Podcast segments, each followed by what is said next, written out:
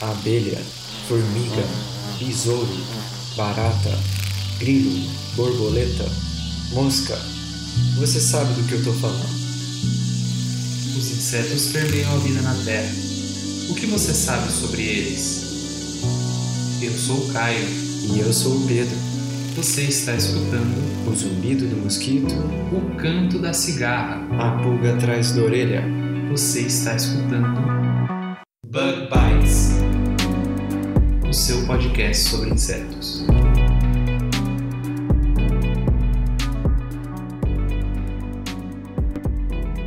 Seja muito bem-vindo a mais um Bug Bites. falando diretamente da Toca do Besouro Studios.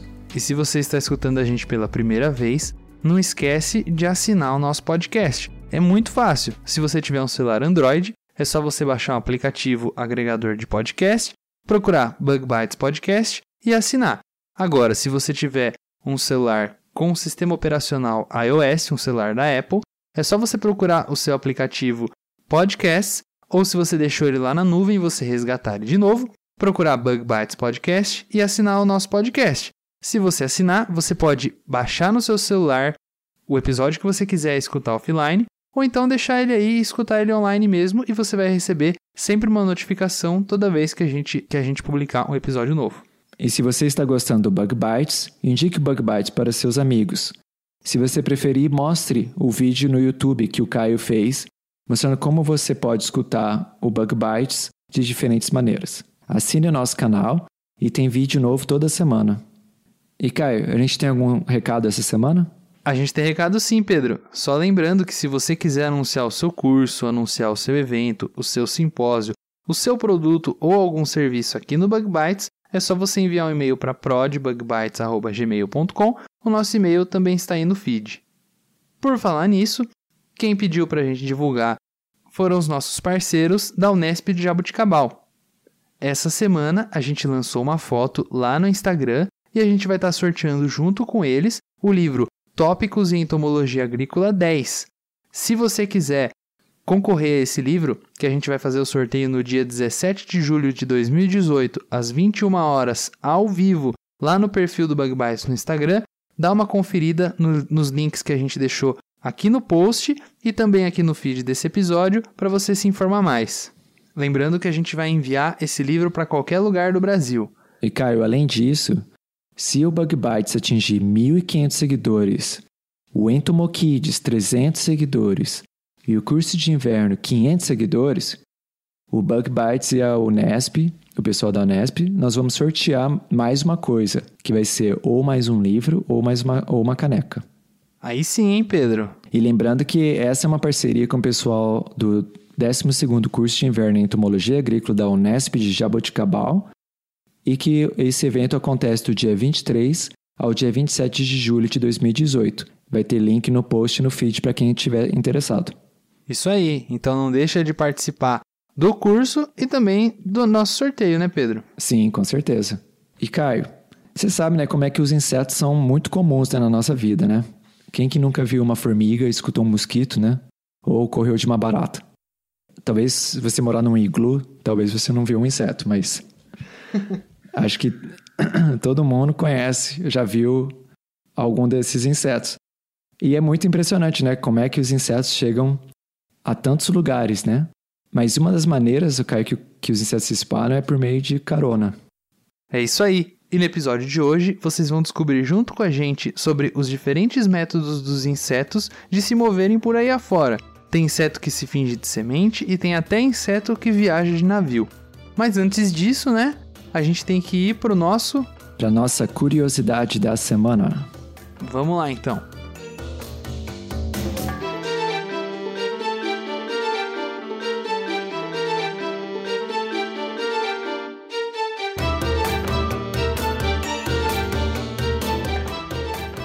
Bom, quem gosta de tomar uma biritinha de vez em quando no final de semana vai achar essa história no mínimo interessante.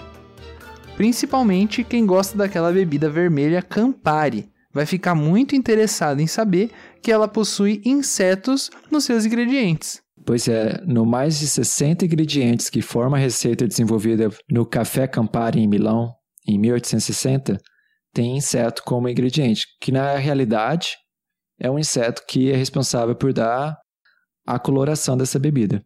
Esse corante vermelho nada mais é do que o famoso corante carmim, que ele é proveniente da cochonilha Dactylopius coccus, a famosa cochonilha do carmim. A cochonilha, para quem nunca viu, é um inseto da ordem Hemiptera, bem pequenininho, escamoso, parece que tem uma cerinha branca em cima, e ele é comum da América do Sul até o sul dos Estados Unidos. Quase que um terço do seu peso corpóreo é formado de ácido carmínico, que é o que dá a sua coloração vermelha e acredita-se que protege a cochonilha de predadores.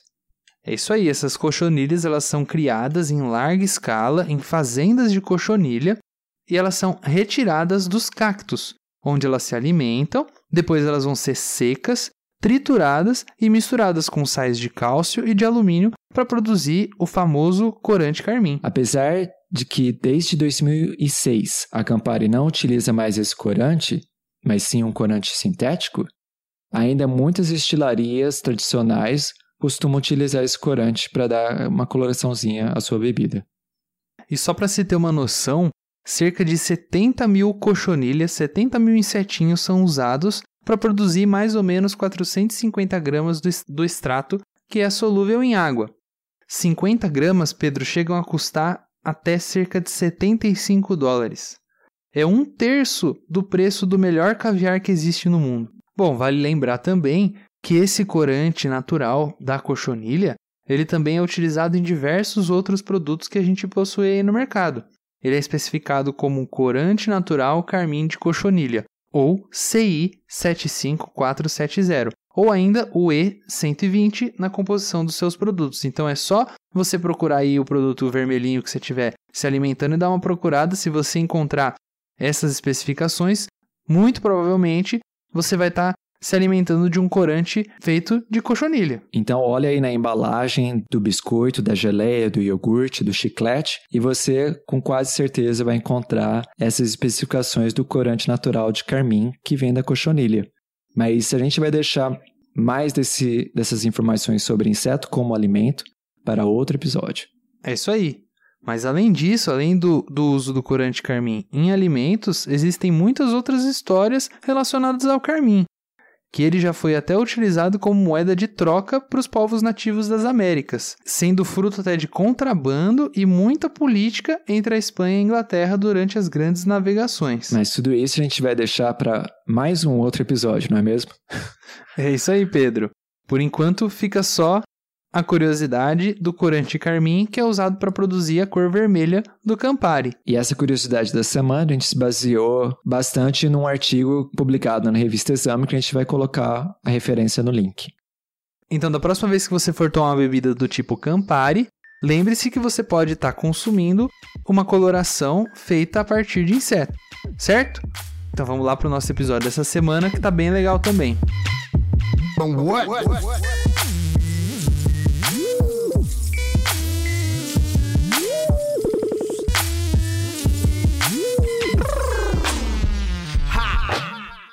Yo, les insectes sont back dans le hood, avec des ailes sur le. On est deux sur un bat.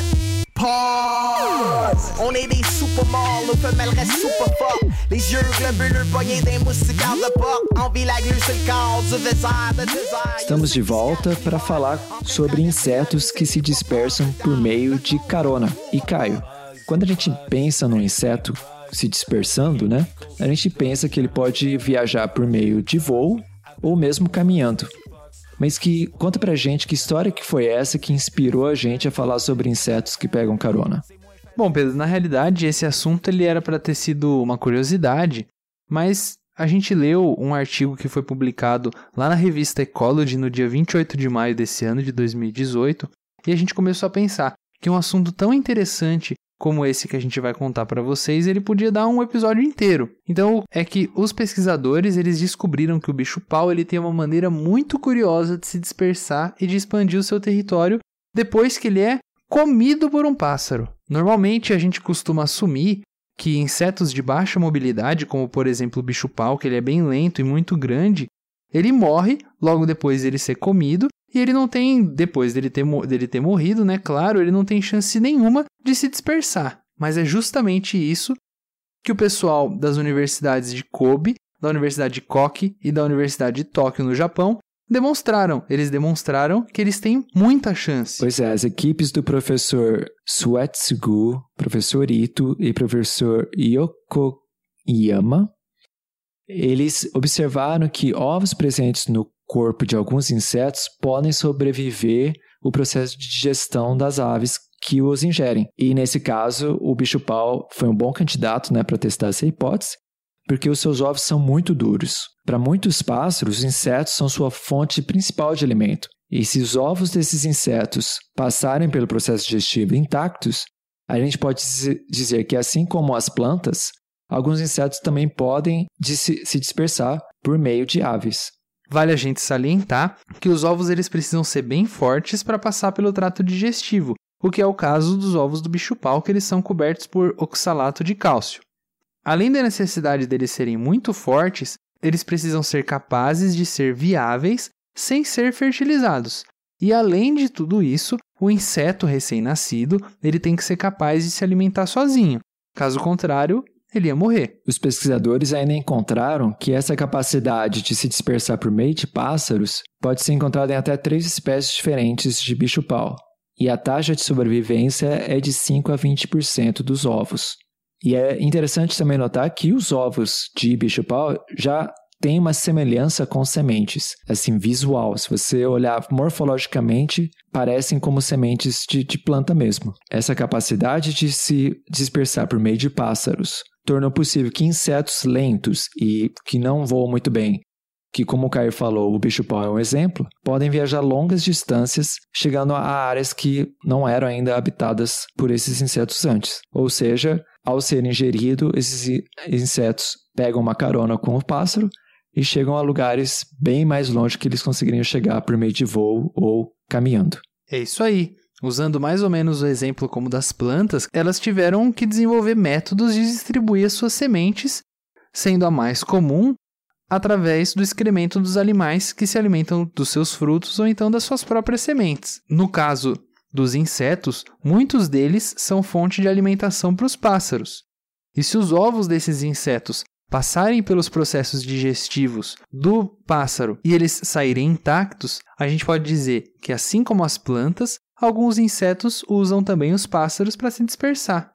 Uma outra semelhança que os bichos-pau compartilham com plantas é o fato de que os seus ovos também possuem um tecido nutritivo que atrai formigas. Em plantas, esse tecido nutritivo das sementes é conhecido como elaiosoma. Esse tecido atrai formigas que trazem as sementes para os seus ninhos onde elas germinam. No caso do bicho-pau, os seus ovos também têm um apêndice, um tecido nutritivo que parece imitar o elaiosoma. No caso do bicho-pau, esse tecido é conhecido como capítulo. Esse capítulo, que é cheio de carboidratos, atrai as formigas. As formigas então pegam os ovos encontrados nas fezes dos pássaros, trazem para os seus ninhos e ali o bicho-pau eclode, aumentando ainda um pouco mais a sua dispersão ou a distância de dispersão que já tinha sido proporcionada pelos pássaros. Essa maneira muito interessante do bicho-pau de se dispersar pelos territórios fez com que eles atingissem ilhas que não eram nem conectadas por terra ao continente, e esses estudos eles são capazes de explicar para a gente um pouco desse sucesso, que era uma coisa que intrigava muito pesquisadores como, por exemplo, Darwin, que ele ficava muito intrigado em perceber que insetos que eram tão, tão ineficientes em se mover, eles eram capazes de atingir ilhas como, por exemplo, a ilha de Madagascar, que há milhares de anos está desconectada do continente africano. E só para acrescentar mais uma coisa, Caio, quem já, já viu lagos artificiais, né, ou, ou mesmo poças e, e água isolada, né, de rio ou de outros grandes lagos, né, geralmente ela começa sem nenhuma, nenhum organismo, né, sem nenhum peixe, nada, e aos poucos você vai vendo que vai aparecendo peixe, vai aparecendo alguns crustáceos, vai aparecendo alguns bichinhos. E é muito legal de se saber que esse processo intermediado, geralmente por aves, né, pode meio que aumentar a biodiversidade de alguns ecossistemas. Esse meio de dispersão do bicho-pau, que a gente acabou de comentar, pode ser considerado talvez como um exemplo de forese. Em ecologia, forese é uma interação entre organismos de diferentes espécies, onde um é transportado por outro. É considerado como um comensalismo. Hum. Isto é, comensalismo é aquela interação onde nenhuma das partes é prejudicada. Mas o comensalismo também é, é um, um termo um pouco controverso, porque claramente deve existir um custo energético para transportar um organismo a um outro lugar comparado a um organismo que não está sendo transportado, né? Mas se esse custo energético é ou não é relevante para a sobrevivência do transportador, é algo bastante interessante, né? Mas que é muito difícil de se demonstrar.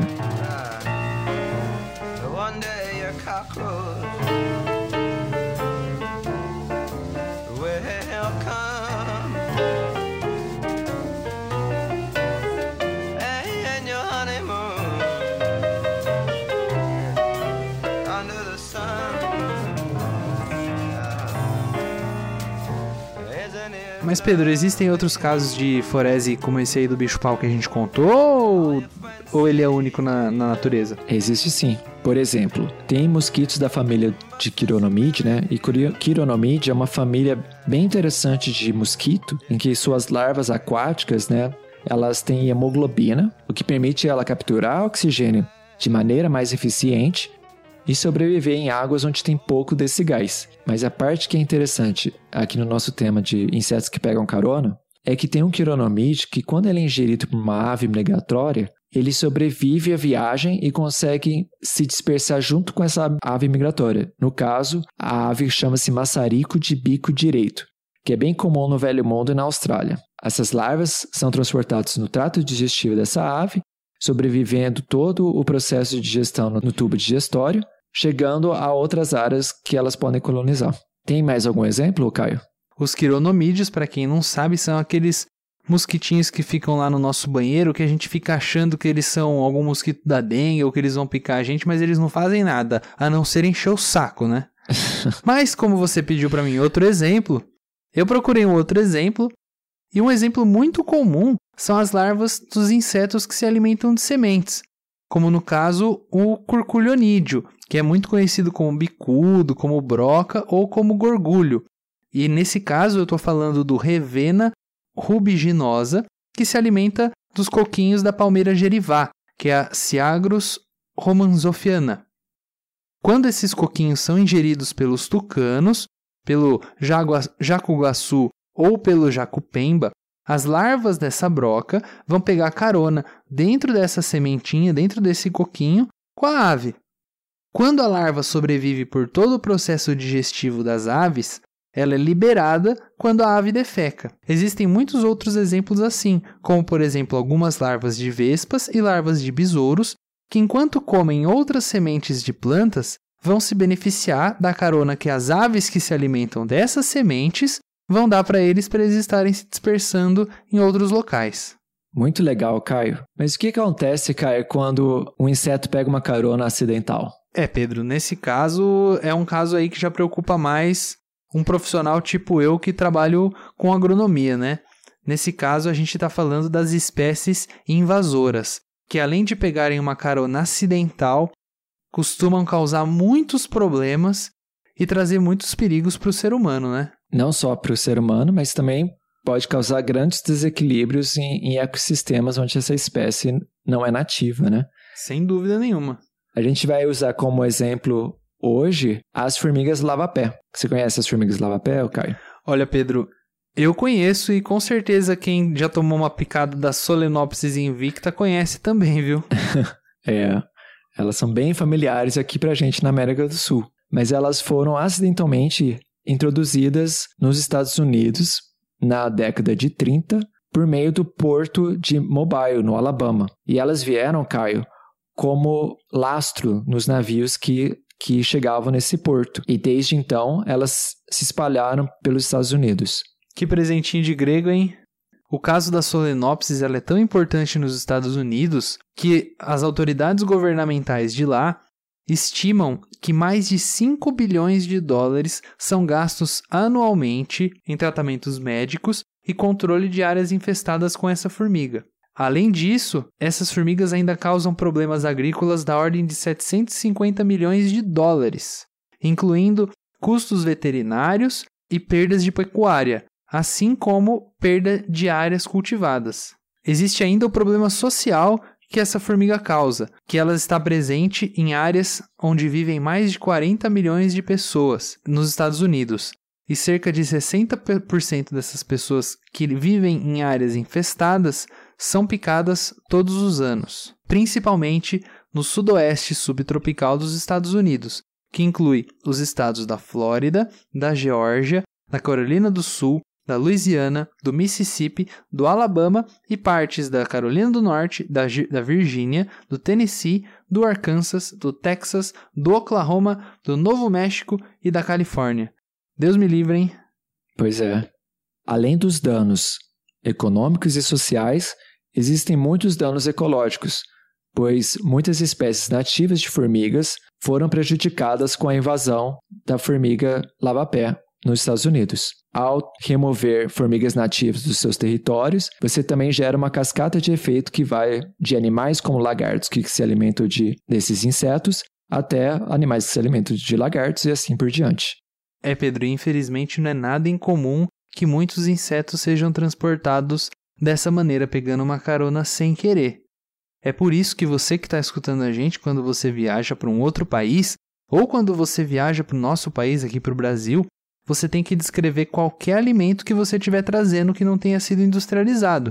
Você pode acidentalmente introduzir uma nova espécie aqui para dentro do país, trazer muitos prejuízos de saúde, prejuízos na nossa agricultura e até prejuízos sociais.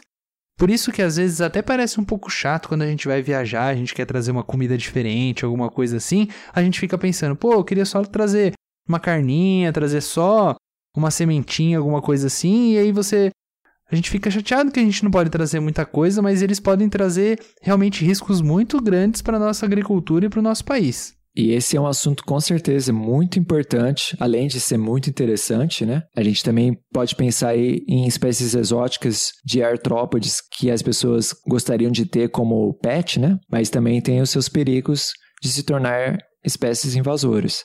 Mas eu acho que isso deve dar outro episódio, não é, Caio? Ah, com certeza, Pedro. Deve ter alguém aí que está interessado em conversar com a gente sobre espécies invasoras, hein? Seria muito legal, hein? Mas eu acho que por hoje tá bom, né?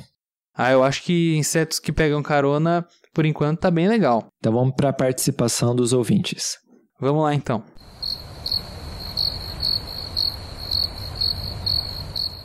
Bom, Pedro, voltando agora para nossa participação dos ouvintes, só lembrando que se você quiser entrar em contato com a gente, manda pra gente uma mensagem lá no Facebook, manda uma mensagem lá no Instagram, ou então manda uma mensagem lá no Twitter pra gente. É só você procurar Bug Bites Podcast que a gente tá em todas as redes sociais. Vale a pena enfatizar mais uma vez o nosso desafio, né?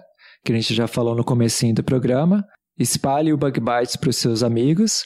E se a gente conseguir atingir a marca de 1.500 seguidores para o Bug Bites no Instagram 300 para o Entomokids e 500 para o curso de inverno, nós vamos sortear talvez um livro ou uma caneca. A gente ainda vai decidir. Isso aí, não deixa de participar. E como é que tá a interação nessa semana, Caio, dos nossos ouvintes? Bom, Pedro, essa semana a gente não teve muita interação lá no Facebook, nem no Instagram, mas teve um pessoal que mandou mensagem pra gente, que foi o caso da underline Bruna underline Abreu, do Carlos underline Caf, do Vieriza, do A Underline Xing, do Paradidrama e da Keila Celani. Além do pessoal que mandou foto pra gente, a gente já postou, que foi o caso da Underline Caracal, do Gerson HH, do Lucas 21 Almeida e do Dan B Bandeira. Se você tiver alguma foto legal aí de um inseto, manda pra gente que a gente posta, beleza? E se você tem alguma crítica, alguma sugestão, algum comentário, por favor, manda pra gente no, nos canais que o Caio já mencionou. É isso aí, a gente fica muito feliz de receber o feedback de vocês, pessoal. Continuem participando. Então, até semana que vem. Então, até semana que vem, pessoal. Até mais.